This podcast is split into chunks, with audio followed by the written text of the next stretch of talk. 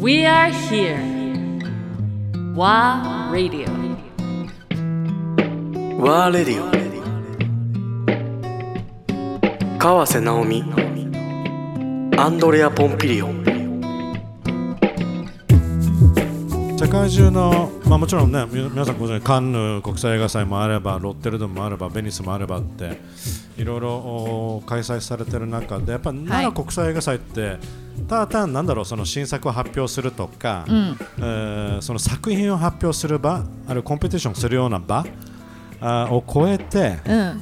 なんか奈良の市民も含めて可愛いね。可愛いね。じゃあ子供とかがねこんにちはななんか生き物がいるぞみたいな感じだよね。嬉しいよねこういうふうになんか交流ができる場っていうのはこの 奈良国際映画祭の。そうですね。だから垣根がないというか街の中にうん。それこそそのまあ私が全然いいんですよ。そこにいてね。全然。全然いいです。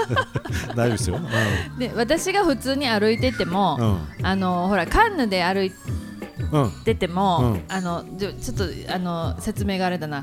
あの例えばこう本当に有名な、うん。あの俳優さんなり、あの監督さんがそこに普通に歩いて普通にお客さんと関わり合えるっていう特徴を出したいわけです。いなるほどね、うん、でそれはものすごく豊かなことで、うん。舞台上と観客席っていう風にうん。しかこう関係を結べない、うん。えーじゃなくってそれ一回外出たら街の中ではいくらでも話してくださいねみやたいな。すごい。すそうなんですよ。でね私はねその出会った人にこうん。のアメちゃんをあげるっていうことをしてるわけ。じゃあ持ち歩いてるのいつも、うんだから今北条そう北条さんがねこれを聞いてたらアメちゃんをここに持ってきてくれ持ってくれるという仕組み。あ、うん、そうなんですあまた可愛い袋に入ってるこれはね第5回の時の,、うん。あのエディショナルのですねあのいいね。こういうのなんですけども、はい。そこにアメちゃんが入ってアメちゃんが入ってて。アメちゃんいる？アメアメ欲しい？いいよ。恥ずかしか 恥ずかしいか。来て来て。あいいな、どうぞ。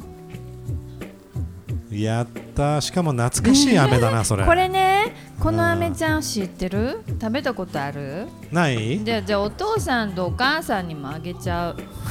は懐かしいね。いいちごミルクですよ。いちごミルクなんだやっぱりこれね。はいどうぞ。うん？いちごミルク。ね？このそうオアレディオのステッカーとかどうですかこれ？ぜひぜひ。ね？あここにありますんで。のオンラインでね聞けますんで。あのあの差し支えなければお名前は何でしょうか？はいどうぞ。ひひな？ひなひなたたちゃん？ひなちゃん？ひなちゃん？懐かしいやな。そりゃそうだな。それでよかったね。ひなたは？ひなたは今何歳なの？7歳なの？小学生だね。1年生か。小学生。Thank you ひなたひなたあともうね13だから6年したら奈良国際映画祭のワークショップに参加してください。参加できるんだ。はい。14歳からだっけ？よろしくお願いします。13からです。13から。中1からなんで。あ。はい。そうか、ね。そのワークショップもね。ひなたありがとうね。参加してくれてありがとうございます。バイバイそうだからそこだよね。この国際映画祭のはい。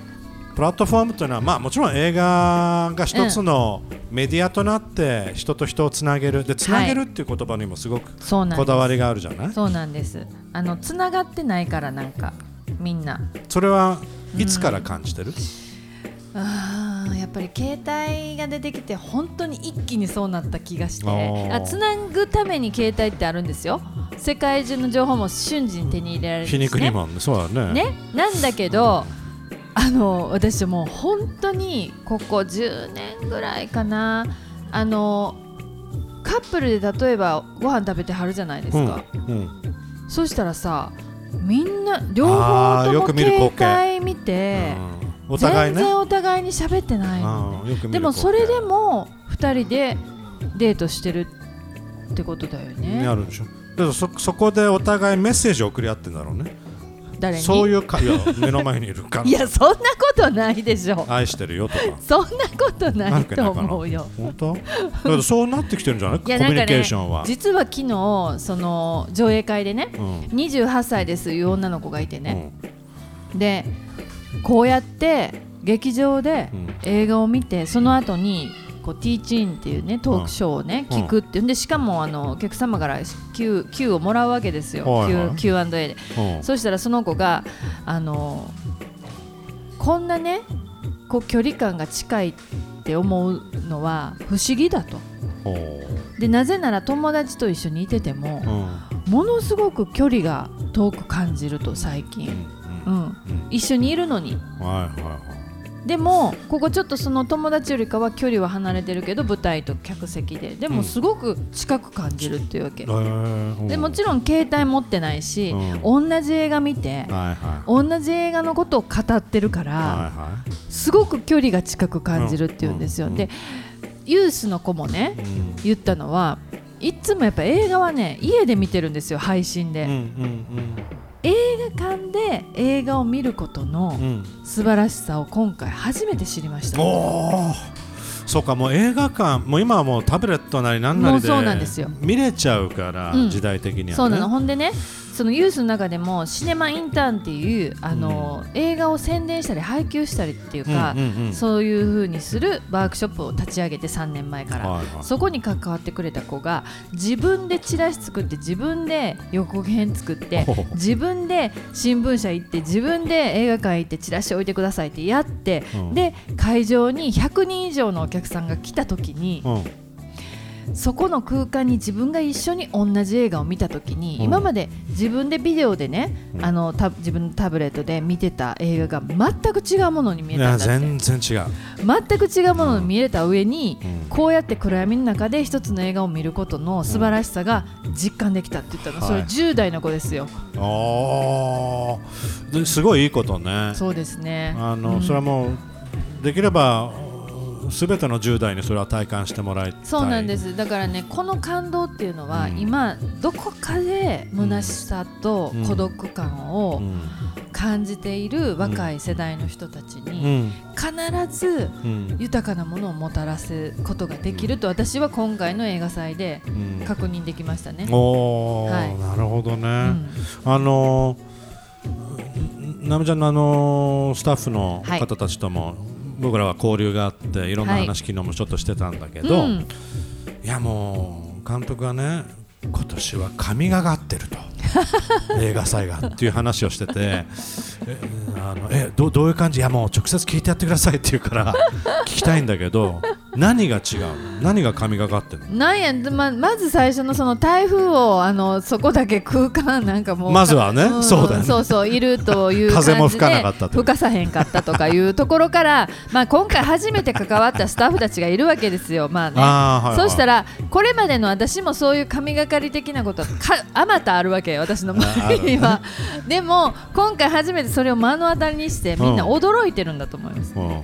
だけどね 噂には聞いてたけど。噂には聞いてたけどマジかみたいな感じがある。うんそうですね。うん。あとまあ本当に台風がめっちゃ来てほしい時ってうん。かかつてですよ。うん。2つ目の窓という映画の中でももうね10月のね半ばから以降は台風はほとんど来ないんですよ。大体からして。うん。9月とかに台風が来るねうん。今みたいにね。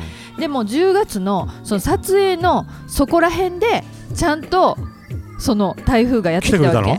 本当に来たの。だからそれもなんかね1ヶ月しか撮影期間ないのに、うん。どうしてここで台風がこ来れるわけって言って まあその時も周りの人たちはびっくりしたっていうのとかね。そうだから降らさないっていうのもあるしこ台風が来るっていうそういう技も使えるんです。はい。さすがですわ。そうだ今回だけじゃなくまあね監督の人生まあ結構ね。いろんなそういうシチュエーションがあるよねそうですね、うん。なんかまあそしてえっとまあ神がかるっていうことではないけどあのー大事なね、うん。あのー人を私は9月にまあ過去に亡くしてましてうん。キキキリンさん。はいはい9月15日がご命日でね、うんでそのご命日の少し前なんだけど、うん。東京で、うん。えっと、お墓参りに行ったんですね。はいはい。うん、であの、まあ、一人で行くんですけど、うん。でお墓も一生懸命こう掃除して、うん。で、えーまあこう煙あのお線香の煙がバーッ、うん。そうするとふわーっとこう風が吹いてう、ん。なんかこう「キリンさんいるね」みたいはいはない。感じになるのね、うん。そうするとそのその翌日とかなんとかにいろんな奇跡がこう起こるの、うん。こんな会えない人と会えて、うん。そこがまあ突破口になったりとか、うん。もうあの絶対絶命みたいな時にいろいろ手を差し伸べてくださる方が現れたりとか、まあそういうこうちょっとしたことなんですけど、うん。やっぱりあのあらゆる心がけの中でうん。うん私自身はやっぱり諦めないっていうことね、うん。どう考えたってこれは無理やろうって思うことをうん最後の最後まで諦めないってことね、うんでそれで私一人でできる技じゃないからこれは。うん。やっぱりこうスタッフたくさん関わってくれてるスタッフたちが、あのその思いを共にしてくれるってことなんですね。うん。で中止の発表をするのは、うん。まあ、ギリギリどこまでなのっていうことですね。ね。準備とかいろいろ含めてね。でそこまではやっぱり待とうよと、うんうん、あらゆるデータとか今はもう情報であのお天気も含めて分かるんだけど、うん。でも現実に空見てみようよっていうことなのそっか。うん。そうなんだよね、うん。そういうもんなんだろうね。いやなんか昔そんな別にレーダーとかなかったわけでしょ？た、うん。で吹いてくる風とか匂いとか、うんうん。空とかを実際ほんまに見てみようっていうふうに言ってるだけ、うん。うん。で西の空見れば、うん。あと数時間後うに、ん本当は雨雲がやってくるかとかって分かるんだよね、はいはいはい。私はそれをやってるだけなんですね、そうなんですね、うん。いや本当だけどまああの監督の生き方そのものなんだろうなというふうに思うけども。だけどやっぱり映画祭を通してそのユースとの、ね、関わはい、りそうですにね、ものすごい力を入れてて、うん彼らにもやっぱそういう話はする？うん、するよ、あするうん、し、うん。あのユースの時はね、えっと、最後、えー映画制作ワークショップのうん。最終日に、うん。星空上映会っていう風に題して、はいはい。彼の作った映画をあのオープンでうん。上映する日の、夕方4時ぐらいに大雨が降ったんですよ。でも大雨がブワーって降っててう、ん。もうこれ絶対上映中に？いやいや上映が18時。あで16時に降ってるもうはいはい。もうブワーって降ってる。でもこれは上映できないねって、うん。で、まあ、屋内でちっちゃいところでみんなで、まあ、見るってことになるかなみたいなこと言ってて、で私なんかは絶対に編むからって。言ってた。うん。絶対編むよって言ってて。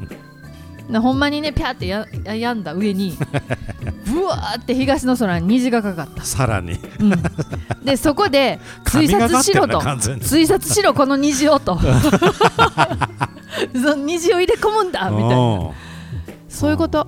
うん。うん。うんそうなんだよね。データじゃないんだよね匂いですよ。うん。気配と、うんうん。それをキャッチできる自分というか生き物としての自分を信じるってこと、うんであの自分が嫌われるからといってあのこうまあ言うたら嫌われないような言葉をある意味嘘ついて言うもんじゃないと。うん別にこのワークショップの中では、うん。ちゃんと本音で言い合って、それで自分たちがチョイスすることを見つければいいわけだから、うんうん。そもそもこれまああの知ってる方も多いかもしれないんだけどそのユースにすそこまで、まあ、力を入れてるっていうのは以前聞いた話でははい。だって彼らプラットフォームないんだもんっていはい。うところもあったと思うんだけども、はいはそこら辺どうどうなの？なぜ、いやまあそれ自分とやっぱ重ねてるところある？そうですね。自分がわ若い頃っつったら失礼だけど今でも若いけどさ。ありがとう。あのユース時代。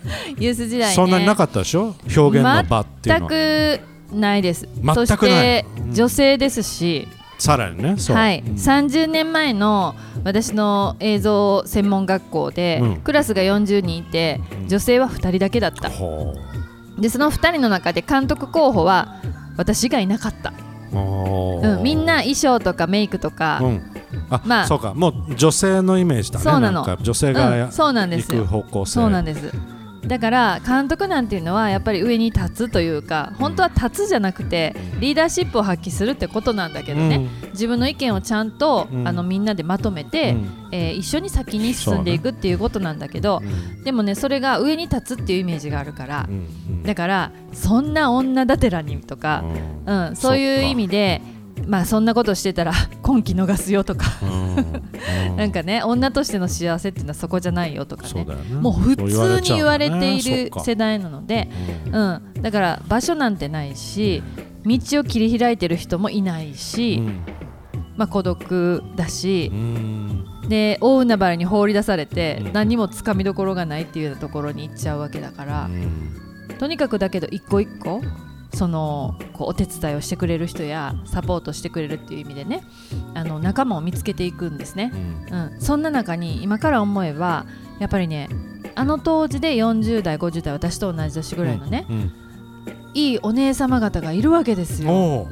でうん。例えば萌えの須作の時とかも、うん。自分の出身の村だから、うん。一軒一軒一緒に歩いて回りましょうって言って車に乗せて行って行ってくださった方とかがね、でこっちでまたあの染色をしているとか、うん。書家をやってるっていうその仲間の人たちがこう支えてくれて、で萌えの須作はねその書家の人に書いてもらったんですねタイトルをね。うん。綺麗だね。うん、で、えっと、藍染めをやってる方ね藍の釜を持ってる人に、その萌えの須作って書いたのを、えっと、型を抜いてで手ぬぐいを作って、うん。その手ぬぐいを一個一個こうお礼をするためにね、うん。村でお世話になった人たちに配って歩いた、もうそういうところで全部こうあの手伝ってくれた女性たちがいてねうん。私今思い出したけど、うん。その女性たちが、うん。本当にありがとうございましたってまだ20代のね、うん。半ばの私がね言った時にねあのいくらでもこう応援すると、うん、ででもあなたがそういう立場になった時にはまた次の子たちを応援してあげてねって言ってくれてたで私今思ったけどその人たちはやっぱり自分の世代の方がもっと厳しかったんだとそう思だううん、女の人がなんか表現するなんてことはねまだまだできない時代だったしだからこそ私が一生懸命頑張ってる姿を自分ごとみたいにしてね応援してくれてたのかもしれない。